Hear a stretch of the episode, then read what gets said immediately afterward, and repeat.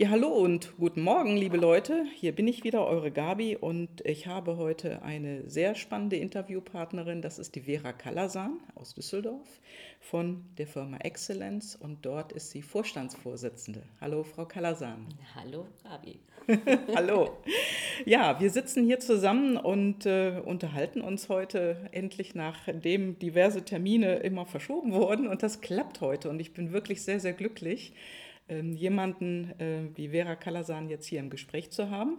Und ich habe gerade gesagt, ähm, sie ist Vorstandsvorsitzende von der Firma Excellence in Düsseldorf. Und ja, um wie viele Mitarbeiter handelt es sich momentan?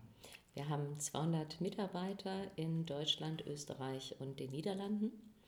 Und die Kollegen sind insbesondere im Projektgeschäft tätig, also auch dann in der Regel, wie mhm. das bei Wirtschaftsprüfungsgesellschaften zum Beispiel ist oder in der Unternehmensberatung, in den Projekten bei den Kunden tätig und nicht in unseren Standorten. Mhm.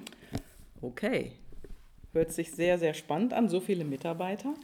Ja, Sie ähm, haben branchenübergreifende Ingenieurdienstleistungen im Angebot. Was machen Sie da? Wir entwickeln Projekte für unsere Kunden, wie zum Beispiel in der Digitalisierung, mhm. das, was man allgemeinhin als Industrial Internet of Things bezeichnet, IIoT. Und in dem Bereich geht es darum, dass die mechanische, dass das mechanische Ingenieurwesen digitalisiert wird. Also in der Praxis sieht es dann so aus, dass zum Beispiel das Fahrzeug mit dem Handy verbunden wird, connected wird, wie man schön in der Sprache sagt, mhm. dass das Fahrzeug mit dem Mobilfunkgerät kommuniziert, dass das Fahrzeug mit dem Ampelsystem funktioniert und bestenfalls noch mit dem Satellitensystem, was natürlich heute schon geht, dass man navigiert wird. Und diese Verbindung, diese Vernetzung von all den Gerätschaften, am Ende steht in der Regel immer, also in unserem Fall zumindest, in unserer Dienstleistung, steht am Ende immer ein mechanisches Gerät. Und dieses mechanische Gerät wird mit einer Software angesteuert oder es werden verschiedene mechanische Geräte miteinander vernetzt und kommunizieren miteinander. Und das war jetzt ein Beispiel aus dem Automobilsektor. Das geht natürlich auch im Maschinen- und Anlagenbau.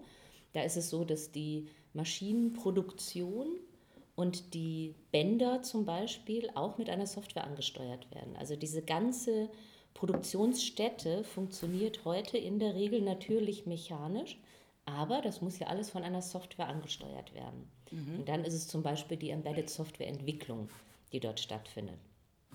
Und das ist der überwiegende Teil, den unsere Mitarbeiter in den Projekten übernehmen. Das hört sich sehr, sehr spannend und sehr komplex an. In welchen Branchen sind Sie unterwegs? Wie gerade schon genannt, Automobilsektor, Maschinen- und Anlagenbau. Das ist bei uns regional auch so fokussiert, dass es mhm. dann zum Beispiel hier in der Region, also im Rhein-Ruhr-Gebiet, ist es natürlich auch die Energiewirtschaft, mit der wir uns intensiv beschäftigen und dann im Norden wiederum mit dem Schiffsbau.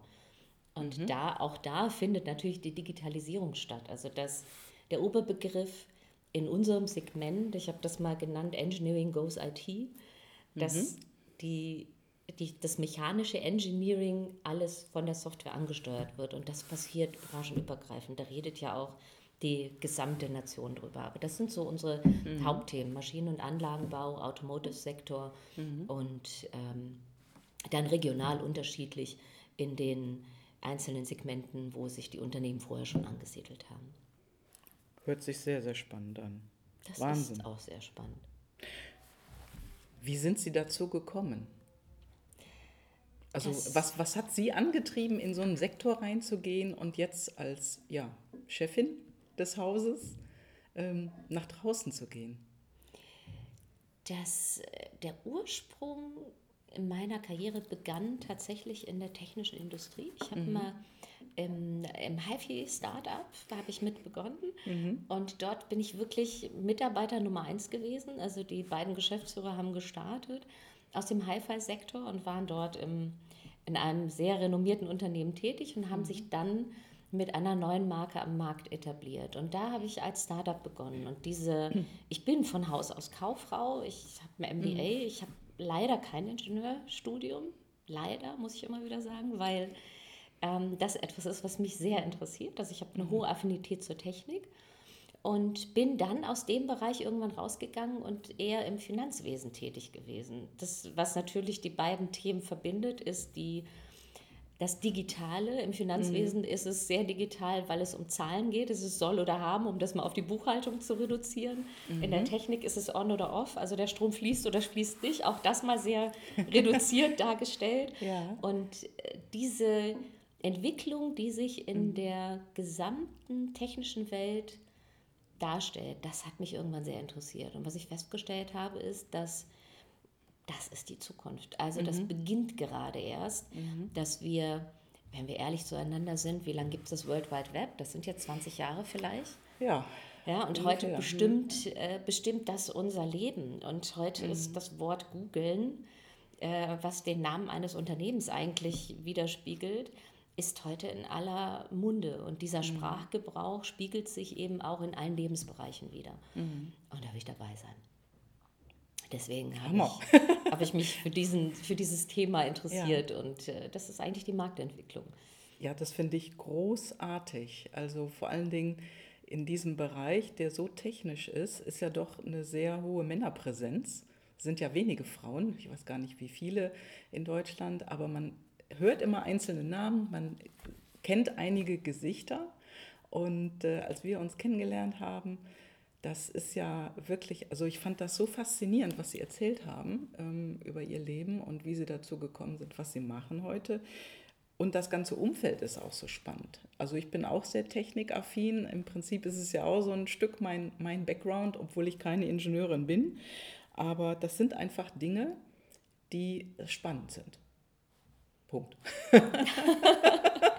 das Besondere an Technik ist natürlich, dass Sie am Ende etwas mhm. in der Hand halten können. Ja. Sie haben ein Produkt. Wenn mhm. Sie ein Smartphone entwickeln mhm. oder wenn Sie das Smartphone, ich komme wieder zu meinem Beispiel zurück, weil sich das jeder vorstellen kann, wenn Sie das Smartphone mit dem Fahrzeug verbinden und sitzen im Auto und können dann äh, zum Beispiel über CarPlay auf Ihr Handy direkt zugreifen und aus dem Handy Ihre Playlist an Musik spielen, während sie stundenlang unterwegs sind und zum Beispiel in Skiurlaub mhm. fahren, dann ist das beeindruckend. Das ist etwas, was sie greifen können. Sie mhm. haben sofort ein Ergebnis. Und in anderen Themenbereichen ist das eben weniger so. Und das macht es, mhm. glaube ich, so spannend, weil am Ende des ja. Tages sind wir ja haptisch als Mensch oder als Lebewesen, will mhm. ich mal sagen. Und das, das kann man da an, man kann es anfassen. Es ist Technik, ja. die man erleben kann.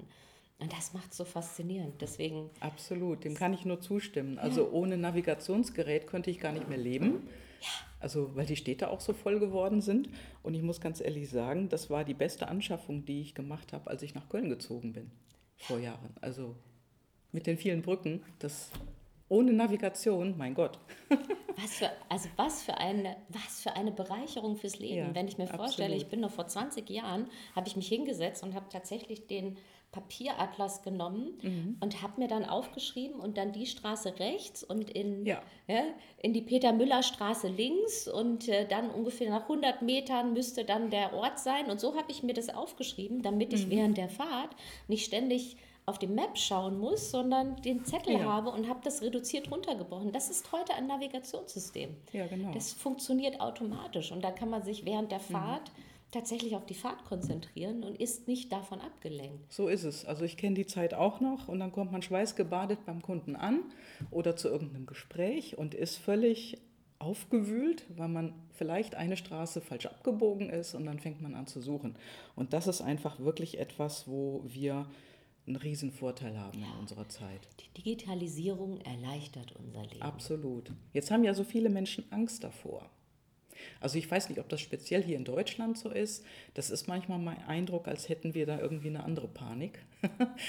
Und ähm, wie, äh, wie ist das denn in Zusammenarbeit mit Ihren Kunden? Sind die eher neugierig, sind die sehr offen oder sind da auch viele dabei, die äh, den Weg dahin noch scheuen? Die Angst, die Sie gerade beschrieben haben, die findet in der Regel bei einzelnen Menschen statt. Also mhm. das ist eine sehr individuelle Empfindung. Und das liegt einzig daran, dass per se die Menschen vor Neuem Angst haben. Mhm. Also es gibt sicherlich intrinsisch motivierte Menschen, da haben wir ja vor dem Interview darüber gesprochen, ja, was genau. die Motivationsfaktoren der Menschen sind. es gibt die Menschen, die Neues lieben und die Neues sehr gerne erfahren möchten. Und es gibt sicherlich die Menschen, die da neutral gegenüberstehen, das mhm. ist ja immer die, die altbekannte Drittelregelung, und die Menschen, die Angst davor haben, das sind die, die auch darüber reden. Und das, was in der Welt stattfindet, das sieht man tatsächlich, was die Kultur ausmacht und wie man kulturell geprägt ist. Wenn wir als Beispiel Amerika nehmen, mhm. jetzt habe ich ein MBA von einer amerikanischen Elite-Universität und da ist die gesamte Kultur so geprägt, dass die Neues lieben. Amerika mhm, ist ein Land der Einwanderer. Ja. Und die Menschen sind dorthin gekommen mit dem Ziel, ein besseres, neues Leben zu haben. Das ja. heißt, die, die dort begonnen haben, die, die Gründungsväter dieses Landes, sind naturgemäß offen. Offen. Ja. Und lieben Neues und ja. sind positiv Neuem gegenüber gestimmt. Mhm. Und diese Kultur hat sich in diesem Land genauso ausgeprägt. Mhm. Darum ist, die, ist das amerikanische Volk in der Regel für Neues sehr offen. Mhm. Wenn wir dann wiederum nach Deutschland gehen, Deutschland ist ein Land, in dem es den Menschen in der Regel, mal die Kriegszeiten ausgenommen, immer sehr gut ging. Mhm. Das heißt, die deutsche Kultur ist eher bewahren. Wir wollen das, mhm. was wir haben, behalten. Mhm. Ja. Und äh, die Diskussionen, die heute in Deutschland stattfinden über die Einwanderer, mhm. die nach Deutschland kommen, um ein neues und besseres Leben zu finden, die Angst, die bei den Menschen auch da stattfindet, ist, wir wollen das, was wir haben, bewahren. Ja. Es geht nicht darum, dass man mhm. nicht teilen will. Wir wollen es vor allen Dingen behalten, weil es ja gut ist. Und das ist ja auch richtig so. Ja. Das kann man ja auch nachvollziehen. Ja. Und das sind die Unterschiede in den Kulturen, die stattfinden. Mhm. Ja, spannend. Und diese Angst, um auf Ihre Frage zurückzukommen, was unsere Kunden anbelangt, die Kunden, mit denen wir zusammenarbeiten, das ist vor allen Dingen der Mittelstand, den wir ja. in Deutschland so liebevoll Mittelstand nennen. Das sind auch Unternehmen, die Milliarden Umsätze machen, aber es ist in unserer Welt immer noch Mittelstand. So ist es. Mhm. Die Menschen, mit denen wir dort zu tun haben, sind weltoffen. Mhm. Denn die Entwicklung, die die deutschen Unternehmen genommen haben, insbesondere im Mittelstand, sind ja über Generationen weiterentwickelt worden. Das ja. heißt, da ist natürlich der Gedanke des Bewahrens da, Mhm. Da ist aber auch der Gedanke des Bewahrens heute und morgen da. Mhm. Und deswegen ist ja. da eine sehr große Offenheit für Neues, weil was die Zukunft betrifft, was die Kinder der heutigen Generation dann heute und morgen machen sollen, das wird damit einbezogen. Und darum sind die Kunden sehr offen dafür. Mhm. Großartig. Jetzt ist es ja so, dass Sie auch ähm, mit, also so habe ich das verstanden, dass Sie auch für Ihre Kunden ja, Mitarbeiter finden. Das, was unsere Kunden brauchen für die Digitalisierung, sind natürlich Experten. Mhm. Sind Und, das hauptsächlich Ingenieure? Ja, es sind hauptsächlich Ingenieure. Mhm. Also neun von zehn Mitarbeitern in unserem Fall sind akademische Ingenieure. Es ist zum Beispiel der Maschinen- und Anlagenbauer, mhm. es ist der Mechatronikexperte. Das, was unsere Mitarbeiter ausmacht, ist das Know-how. In Englischen würde ich so schön sagen, Skills are our assets. Mhm. Da Menschen aber ja. natürlich keine Assets sind, sondern Menschen, ist es so, dass Know-how unser Business ist. Und ja. das ist genau das, was die Kunden von uns wünschen. Mhm. Sie wollen sich in der Digitalisierung weiterentwickeln, haben aber noch nicht die richtigen Mitarbeiter dafür. Da kommen ja. wir wieder zu dem, was Sie gerade gefragt haben. Und dafür brauchen Sie unsere mhm. Projektingenieure, um ihre Projekte nach vorne zu treiben, umzusetzen. Mhm und dann das Ziel der Digitalisierung zu erreichen, weil sie das mhm. Know-how noch nicht haben oder weil sie nicht ausreichend Know-how von dem haben, was sie benötigen, um die Digitalisierung zu bewältigen. Mhm. Okay. Wie ist das denn dann so beim Finden dieser Menschen? Fällt es Ihnen leicht, solche Menschen zu finden für Ihre Kunden oder würden Sie auch sagen, ja, es ist ein bisschen schwierig heutzutage? Sagen ja viele, das stimmt aber nicht bei jedem. Also ich habe auch andere Stimmen gehört, ähm, die finden leicht ihre Mitarbeiter. Es gibt ganz unterschiedliche Meinungen.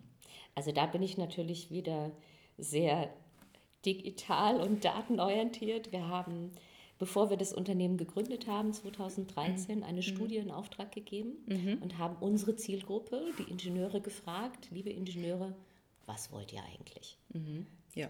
Was motiviert euch. Super.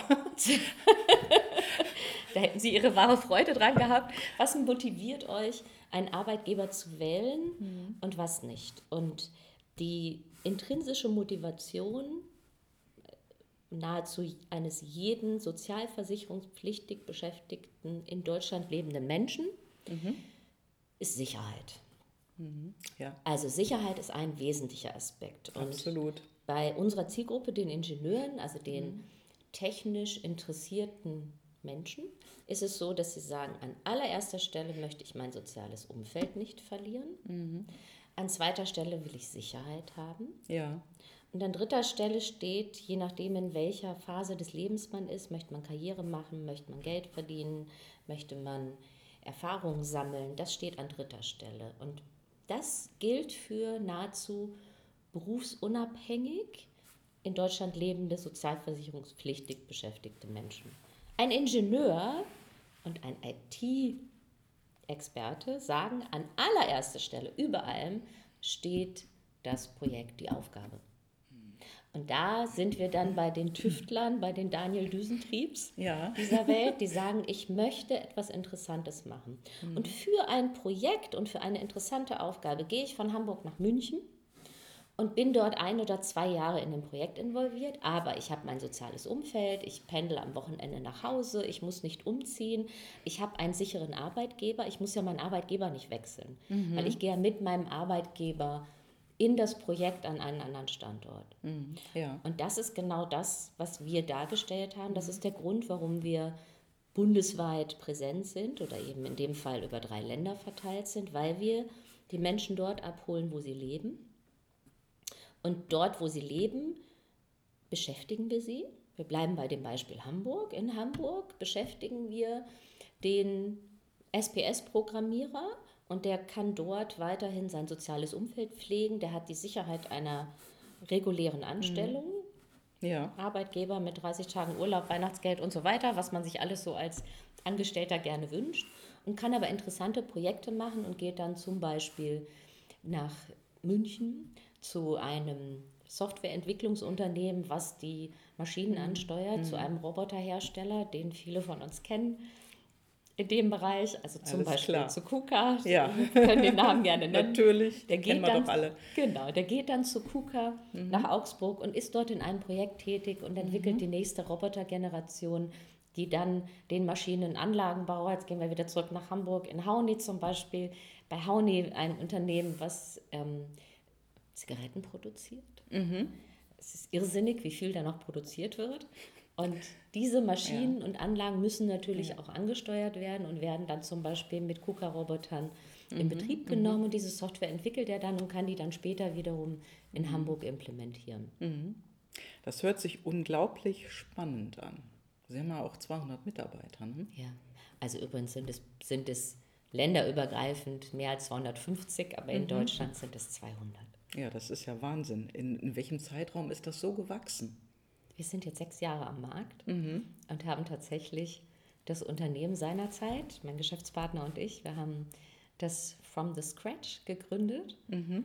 und hatten von Anbeginn schon die Vision zu sagen, wir sind dann 1000 Mitarbeiter, wir sind an mehreren Standorten vertreten und sind jetzt natürlich kann man rechnen, ja, auf ja. dem Viertel des Weges angekommen. Großartig. Und wenn wir dann so weiterrechnen, dann werden wir sicherlich in circa fünf Jahren bei den 1000 angekommen sein. Dafür brauchen wir auch mehrere Standorte. Mhm. Die sind auch schon in der Planung. Also wir haben da einen, da sind wir wieder sehr deutsch, sind wir wieder bei der Kultur. Wir haben einen langfristigen Plan und verfolgen den und setzen den unterwegs immer so um, wie es die Situation gerade erlaubt, mhm. logischerweise mhm. von den Umständen. Und da passen wir uns dem an, was der Markt fordert. Mhm. Also wir sind zum Beispiel in Bamberg, ist eine, also die Metropolregion um Nürnberg herum umfasst natürlich auch Bamberg. Dort hatten wir aber von Anbeginn ein sehr renommiertes Unternehmen als Kunden gewonnen und die haben gesagt, wir wünschen, dass ihr hier seid vor Ort, mhm. dass die Nähe gegeben ist, dass wir für die Projektbesprechung mal eben über die Straße laufen können und deswegen haben wir da einen Standort eröffnet. Mhm. Großartig. Also es hört sich alles wunderbar an. Und ich sag mal, wenn man jetzt so ähm, in diesem Umfeld tätig ist, ähm, wie, also zu wie viel Prozent würden Sie sagen, äh, sind im Ingenieursberuf Frauen, mit denen Sie zusammenarbeiten? Die meisten sind vermutlich Männer, ne? Zwei von zehn sind Frauen. Mhm. Und das spiegelt sich bei uns dann auch in der Mitarbeitersituation wieder. Es Mhm. ist nach wie vor so, dass die technischen Berufe insbesondere von Männern gewählt werden. Mhm. Was mich aber sehr freut, ist, dass die Generation Y und Z, die jetzt gerade Ja, in die Berufswelt einsteigt, dass es dort keine große Unterscheidung mehr gibt. Ja, Ich, ja. Zu unserer Zeit war das noch so, dass es tatsächlich sehr differenziert wurde, was ein Mädchenberuf ist und was ein Ja. Jungenberuf ist. Also da hat man schon damals die Kinder sehr geprägt und das, stimmt, ist ja. Gott sei Dank heute weniger der Fall. ja. Ja, es kommt immer noch vor. Ich habe manchmal den Eindruck, das ist wieder ein bisschen mehr in den Vordergrund gerückt, aber eben in diesen Generationen nicht mehr. Und äh, das finde ich toll, dass mehr, ja, mehr Frauen auch in die Ingenieurs, Ingenieursberufe wechseln. Und dann haben sie ja bei Ihnen sozusagen eine offene Tür, ne? Unbedingt. durch die sie gehen können. Also liebe Zuhörerinnen, wenn Ingenieure unter euch sind und Ingenieurinnen hier bei Frau Kalasan bei Exzellenz, da stehen die Türen weit offen und zum Gespräch ist sie bereit. Sie nickt jetzt sehr. Ja, also ihre Augen unbedingt. leuchten, sie nickt und sie freut sich auf Anrufe, E-Mails und alle anderen Kontakte. Ingenieure jeglicher Art. Ne? Was, haben wir, Jeglicher denn, Art, was mhm. haben wir jetzt im Recruiting gelernt? Das ist männlich, weiblich und divers. Also Ah. wir sind offen für alles. Wunderbar. Ja, das ist ja wirklich, ähm, also was war denn dann das Wichtigste, was Sie in Ihrem Business gelernt haben? Können Sie das so sagen? Also Sie meinen jetzt in der Selbstständigkeit oder im Allgemeinen? Ja, ja so. Das kann auch ruhig aufs Allgemeine hin ausgedehnt werden. Also Sie sind sehr offen, Sie sind neugierig, Sie wollen einfach wirklich was machen, an die Welt verändern, wie sich das anhört. Also Ich will die Welt bereichern. Also ich Ah. will die Welt bereichern, das hört sich sehr plakativ an. Ich will die Welt bereichern, weil das, was unsere Ingenieure wollen, und da, das ist, ich darf das so sagen, weil ich kein Ingenieur bin, ich liebe Ingenieure, weil Ja. wenn sie von dem erzählen, was sie gemacht haben, dann, dann leuchten die Augen. Wenn die ihnen erzählen, wie sie es geschafft haben, dass, die, dass der Strömungsabriss bei dem Außenspiegel des neuen Porsche noch besser funktioniert und sie damit ähm, weniger Gewicht brauchen, weil das Fahrzeug noch schneller fahren kann, fliegen kann, wollte ich gerade sagen. Porsche ja, fahren ist ist, ja nicht fast so. fliegen. Es fühlt sich ja so an. Dann leuchten die Augen. Ja. Also, und, und das ist diese Begeisterung und diese Motivation, mit denen die Menschen das machen, das macht riesige Freude. Und das, was meine Bereicherung daran ist, ist, dass ich denen die Möglichkeit schaffen kann, das zu tun. Und um auf Ihre Frage zurückzukommen, was habe ich besonders gelernt? Also ich liebe es, Neues zu lernen. Das ist, eine meiner Hauptmotivationen im Leben. Ich liebe es, neue Erfahrungen zu sammeln. Ich bin auch ein Migrationskind übrigens. Meine Eltern sind damals auch von Montenegro nach Deutschland migriert, um ein neues, besseres Leben zu finden. ja, großartig. Dafür bin ich Ihnen auch für immer dankbar. Und damit habe ich diese Kultur auch übernommen. Neues ist positiv. Und das steckt auch in mir drin. Und das, was ich bei der Unternehmensgründung festgestellt habe oder im Laufe der Jahre, wir speichern aus. Also ich habe natürlich viel gelernt in der Zeit und wenn man dann ein eigenes Unternehmen gründet, dann speichert man das aus, was man in den Jahren gelernt hat. Und dennoch gibt es unzählige Momente, die neu sind, in denen man Neues lernt, was man vorher nicht hatte. So ist es. Es hört ja nie auf. Nein, und das ist genau das, wo ich gedacht habe, oh, jetzt habe ich gedacht, ich bringe alles mit, um das Unternehmen zu gründen, ist auch so und habe dann trotzdem neue Situationen gehabt. Wenn man in einem Konzernumfeld ist, gibt es die Konzernmutter. In meinem Fall war das Amerika und da sagt man, wir haben hier eine neue Idee und wollen eine Firma gründen. Wir brauchen dafür 5 Millionen. Lass uns mal einen Businessplan machen. Und dann machen wir den Businessplan, besprechen das, haben ein Joint Venture gestartet und dann fließt Geld. Das ist im echten Leben natürlich nicht so einfach. Nee. Das heißt, da stößt man dann an Momente und denkt, ach ja, also Geld einzusammeln ist vielleicht doch nicht so einfach, wie wir uns das vorgestellt haben, Ja. trotz Kontakte, trotz Netzwerk. Ja. Das sind dann Momente, die immer wieder bereichernd sind natürlich, Mhm. aber wo man dann auch immer wieder an Grenzen stößt und sagt, "Oh, jetzt müssen wir mal neue Wege gehen. Das geht nicht so einfach, irgendjemand anzurufen und sagen, Mhm. ich habe da mal eine Idee, lass uns mal über Geld reden. Also man wächst mit den Herausforderungen, ja, oder? Unbedingt. Ja, klasse. Sagen Sie mal, ähm, gibt es denn etwas, wo Sie sagen würden, okay, das ist ein Vorbild für Sie gewesen oder jemand war ein Vorbild in Ihrem Leben? Immer. Meine, ja? Mut meine Mutter. Mhm. Meine Mutter war schon immer ein Vorbild. Sie hat ein völlig anderes Leben geführt als ich. Ja. Sie, äh, wie gesagt, meine Eltern sind von Montenegro nach Deutschland gekommen mit vier Kindern. Großartig, wow. Und mein Vater ist damals vorgegangen, also mhm. er war als erster hier und hat mhm. dann die Familie nachgeholt. Und für meine Mutter war das ein Riesenschritt. Die hat ja mhm. die Sprache nicht gesprochen. Mhm. Selbst die Schriftzeichen waren andere. Sie hat noch die mhm. kyrillische Sprache mhm. gelernt und ja. konnte Lateinisch überhaupt nicht lesen.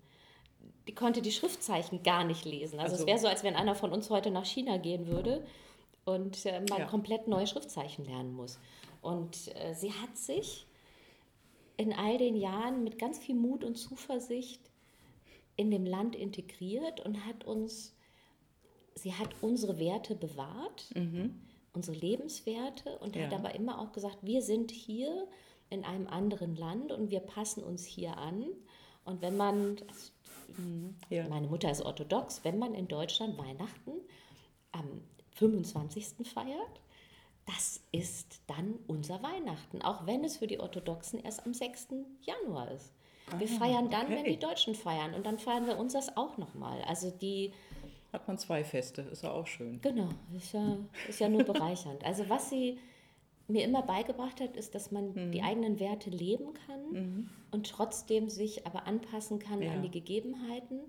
Und dieser Mut und dieser Wille, etwas Neues zu schaffen und immer die Zuversicht zu behalten, das habe ich von meiner mhm. Mama. Großartig. Die war schon immer mein Vorbild. Ja, ja ich habe in den Interviews, die ich bisher gemacht habe, festgestellt, dass das sehr viele sagen. Äh, bei vielen war es die Mutter. Ja. Also ja, ganz spannend. Mit der verbringt man ja in der Regel auch viel, viel Zeit. Zeit. Mhm. Und ich denke, auch da wieder zurückzukommen, wie viele Frauen gibt es in den technischen Berufen?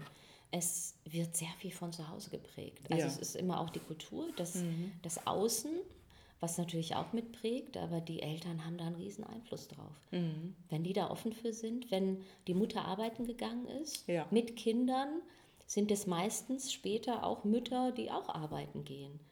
Wenn die zu Hause ja. war, und das merkt man auch bei Männern, wenn man mit denen spricht, Männer, dessen Mütter zu Hause waren und sich nur um sie gekümmert haben, wünschen sich sehr stark, dass ihre Frau das genauso macht. Ja. Und so nehmen wir die Erfahrungen, die wir zu Hause gelernt haben, mit in die Welt. Mhm. Ja, großartig. Genauso funktioniert es auch. Also es wird sich langsam sicherlich etwas verändern. Und äh, ja, ich hoffe mal auch in der Zukunft auf ganz viele Frauen im Ingenieurswesen. Ja, das würde ich mir sehr wünschen. Ja, viele neue Geräte werden da entstehen. Finde ich toll. Vor allen Dingen werden endlich mal praktische Geräte für Frauen erfunden. Ja. Also ich habe unseren Ingenieuren schon gesagt, können wir mal bitte Handtaschen erfinden, wenn man sie öffnet, dass ja. da ein Licht angeht, damit ja. wir uns besser orientieren können. Gibt es ein Navigationsgerät für Handtaschen? Ja, oder wenn man sie ruft, dass sie piept oder irgend sowas. Ja. Ist egal, aber das mit dem Licht, das habe ich auch schon mehrfach erwähnt.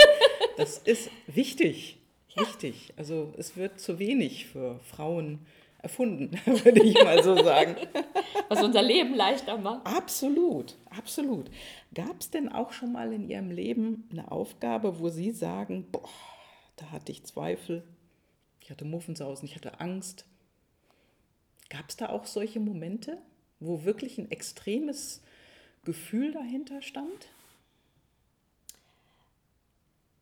Angst in dem Sinne habe ich selten. Mhm. Ich bin sehr angstbefreit und risikobereit. Mhm. Das ist das, ja auch eine Motivation, ne? intrinsisch. Ja, es spiegelt sich auch in meinem ja. Hobby wieder. Also das, das habe ich mhm. sehr ausgeprägt. Was ist das Hobby? Äh, Fallschirmspringen. Ach, großartig. Das ist, das ist natürlich eine Risikosportart, wie man so schön allgemein ja. hin sagt da finde ich mich mhm. auch sehr stark wieder. Ja, also darum ist, risikobereit. Mhm. Ja, darum ist Angst eigentlich weniger mein Motivator. Mhm. Aber Respekt habe ich durchaus gehabt. Als ich mein MBA mhm. gemacht habe, ja. das war durchaus, also die allein in den Auswahlprozess zu gehen, mir war natürlich schon klar, dass ich, dass das sehr intensiv sein wird, aber dieser das Erleben dann dorthin, also das, der Punkt ist, wenn man es dann mal gestartet hat, dann will man es natürlich auch zu Ende führen. Mhm. Und bevor man etwas beginnt, kann man sich manchmal gar nicht vorstellen, was da auf einen zukommt. Genau so ist es, ja. Und darum ist da Angst weniger, spielt da eine Rolle. Was natürlich, wie gesagt, der Respekt davor, der hat eine Rolle gespielt, weil das war ein Zwei-Jahres-Programm über drei Kontinente, Wow. berufsbegleitend. Ja. Das heißt, sie haben einen Fulltime-Management-Job, anders werden sie da gar nicht aufgenommen. Also sie müssen schon mindestens acht Jahre im Management gewesen sein, sonst werden sie gar nicht zu diesem Programm zugelassen. Das ist ja interessant, das wusste ich nicht. Also, dass es da solche Voraussetzungen gibt. Und dann haben sie den ja auch in den USA gemacht, an der Universität. Also Chicago, London und Singapur, das waren die, die Städte, an denen das stattgefunden hat. Und dann ist man immer, also in diesem Programm von der Chicago University, ich bin natürlich sehr begeistert von dieser Universität. Klar, ich bin da im Global Advisory Board, das ist meine Alma Mater, das, da kann ich natürlich nur mit Begeisterung von sprechen. Und das ist ein Zwei-Jahres-Programm. Und dort sind sie eine Woche im Monat on Campus. Und haben dort tatsächlich das Feeling, was sie auch bei einem Fulltime-MBA haben, nämlich die Diskussionsrunden, die Gespräche, sie arbeiten die Business Cases durch. Und unterwegs war das natürlich so, dass sie, also sie kommen an ihre Grenzen, kommen körperlich an ihre Grenzen, zeitlich. Und dieser Respekt und die Achtung davor, die habe ich mir immer bewahrt. Und damit kann man, denke ich, auch die Dinge durchstehen. Aber Angst, ich, das, Angst passt da auch gar nicht rein. Also Nein. Respekt kann ich schon, also einen hohen Respekt davor, vor der Sache und vor dem, was man noch nicht kennt, das ist schon, ja, kann ich mir sehr gut vorstellen. Das durchaus. Aber Angst äh, kenne ich dann nicht. Ich habe Angst in engen Ja, Räumen. wenn, wenn sie aus dem Flugzeug springen mit dem Fallschirm, also sorry. Ja, aber ich habe andere Ängste. Ja? Ja. Also jeder Mensch hat ja seine eigenen Ängste. Ich habe Angst, wenn es mir zu eng wird. Also ich kann in engen Räumen kann ich mir kann ich nicht lange sein. Enge eingeschlossene Räume, da, da, da würde ich langfristig äh, kommt dann Panikgefühl in mir hoch. Das ist eine Ja. andere Angst. Also jeder ja, hat das ja ist wirklich ganz ja. anders, ja. darum, also das, das hat mit dem Job oder mit anderen Dingen nichts zu tun. Nee. Mhm. Großartig. Was bedeutet Erfolg für Sie? Falls sich das mal verändert hat gegenüber früher, wie ist das heute für Sie? Erfolg ist sicherlich, wenn Sie ein Ziel definiert haben und das erreichen.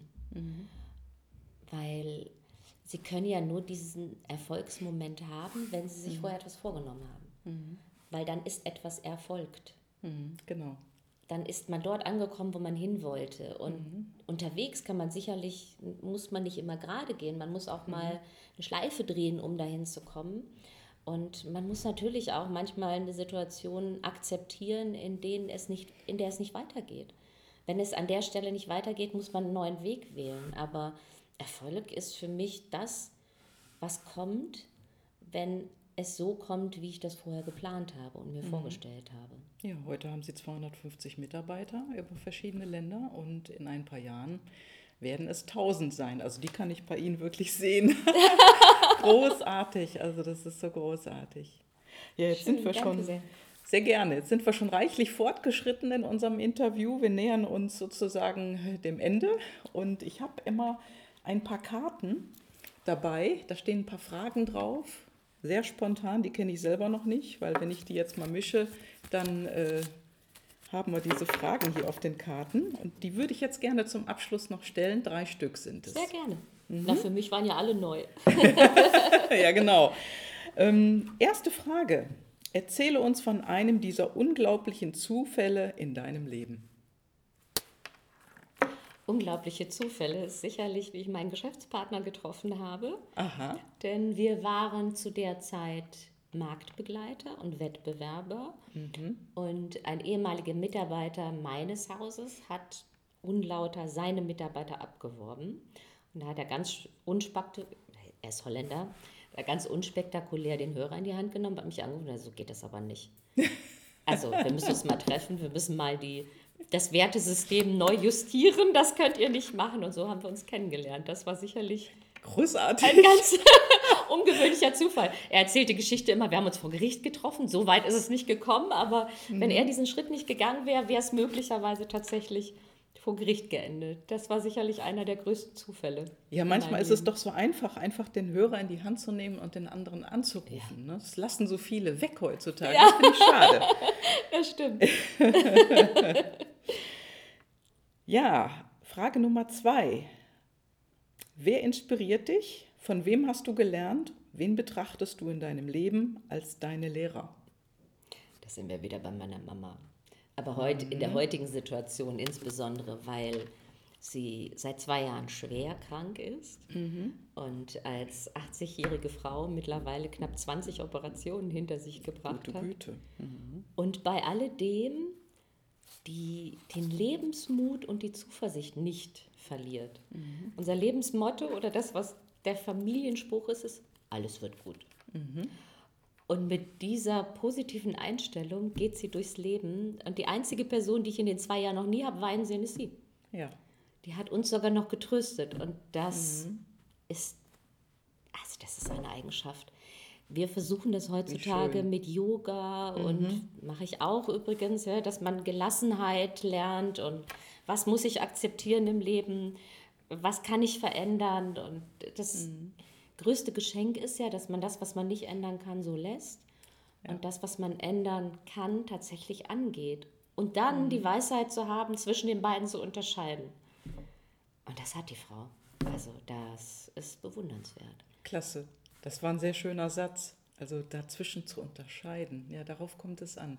Und es ist einfach so ein positiver Blick, den wir alle mehr so auf uns haben sollten und auch auf die Dinge in unserer Umwelt. Ne?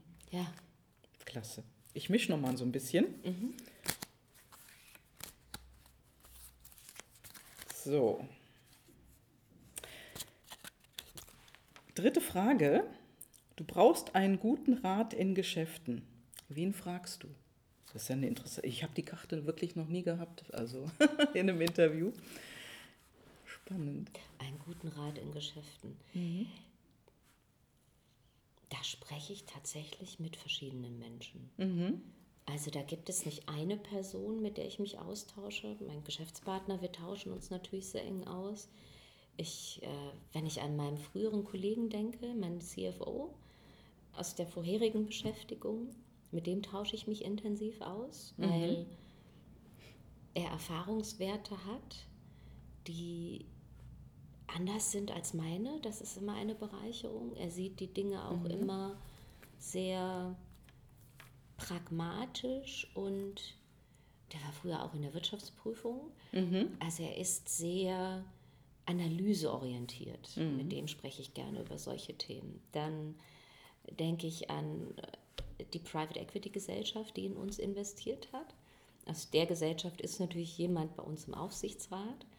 Und äh, Evert ist auch, mit dem bin ich auch freundschaftlich verbunden. Ja. Und mit ihm spreche ich natürlich Themen durch, wenn es um äh, Finanzierungsmodelle geht, wenn es darum geht, wie wir möglicherweise die nächsten Schritte machen können. Die sind sehr visionär, weil die natürlich Firmen immer dabei unterstützen, um das Wachstum abzudecken. Also so würde ich sagen, gibt es verschiedene Menschen, mit denen ich verschiedene Themen durchspreche, um, äh, um da eine Bereicherung zu haben. Eine Freundin, eine sehr enge und liebe Freundin, ist auch Trainer und Coach im Bankenbereich. Das ist ein komplett anderes Thema. Mit der spreche ich auch sehr gerne darüber, wenn ich in der Mitarbeiterführung zum Beispiel eine Situation habe, wo ich an meine Grenzen komme und denke, wie, wie gehe ich das jetzt an, weil ich das Gefühl habe, ich erreiche den Menschen nicht. Man versucht ja die Menschen immer über die Dinge zu erreichen, die man selber kennt. Aber jeder hat ja, wie Sie mir das vorhin auch so schön gesagt haben, andere Motivationen und andere Antreiber. Und wenn ich partout nicht diesen Antreiber dieses Menschen herausfinden kann, dann hole ich mir da einen Rat, wie ich da vielleicht anders dran gehen kann, um damit umzugehen. Ja, großartig. Und ich bin sehr dankbar, dass jetzt, wo ich das erzähle, mir würden noch unzählige andere Menschen einfallen, aber ich stelle gerade fest, ich bin sehr dankbar für mein Umfeld, dass ich da so viele Menschen habe, die mir Input geben können. Ja, das ist die Kraft des Netzwerks. Ne? Ja, ja, unbedingt. Jetzt haben wir es. Ja, Genau. da sind wir wieder bei den Daten und der Digitalisierung. Netzwerk ist alles. Ja, genau. Und zwar nicht nur digital, sondern auch im wirklichen Leben Ja. Und im Realraum, sage ich manchmal. Also das ist einfach ganz, ganz wichtig. Ja, Ja, toll. Großartig. Ich danke herzlichst für dieses Gespräch. Finde ich ganz, ganz großartig, dass wir uns heute hier getroffen haben bei Ihnen in der Firma. Und äh, Wir könnten noch stundenlang weiterreden. Vielleicht machen wir irgendwann noch mal ein anderes Interview. Und jetzt sage ich erstmal Danke. Sehr gerne. Danke Ihnen. Es hat mir eine große Freude gemacht. Sehr gerne. Ja, ihr Lieben da draußen, das war's heute erstmal im Gespräch hier mit Vera Kalasan von der Firma Excellence und Kontaktdaten, Ansprechpartner findet ihr in den Show Notes, die werde ich dort hineinschreiben und äh, wenn ihr irgendwo in euch fühlt, das ist jetzt eine Firma, die mich wirklich interessiert, anrufen, anschreiben, Kontakt aufnehmen. Wir freuen uns sehr auf Sie. Super. Dankeschön. Und das war's. Ciao, ciao. Ja, das war's heute. Und ich hatte heute eine tolle Gesprächspartnerin hier in meinem Podcast. Und wenn du mehr wissen willst, dann schau in die Show Notes. Dort findest du alle Kontaktdaten von meiner Gesprächspartnerin sowie auch von mir. Und du findest auch einen Link denn wir haben heute ab und zu mal über unsere intrinsische Motivation gesprochen. Also wir haben das Thema nur gestreift im Interview. Und ähm, ja, wenn du mehr dazu erfahren möchtest, zu den PLDs, deinen Personal Life Drivern oder intrinsischen Motivation, komm einfach zu meinem Impulsabend. Den äh, Link dazu findest du in den Show Notes. Klick drauf und dann kriegst du auch die ganzen Daten mit, wo und wann es genau stattfindet. Ja, und dann hast du noch eine zweite Möglichkeit. Und das ist für alle die Menschen, die wirklich mehr Klarheit für sich wollen. Und dazu vergebe ich ab sofort zweimal die Woche einen Klarheitscall zu deinem glasklaren Durchblick. Klick auf den Link zum Sofortdurchblick und dann melde ich mich bei dir ja, wünsche dir eine, ein schönes Wochenende jetzt erstmal, denn heute ist ja Freitag, wo du äh, das Gespräch hörst. Und äh, hab Spaß, schönes Wochenende und bis demnächst. Ciao, ciao.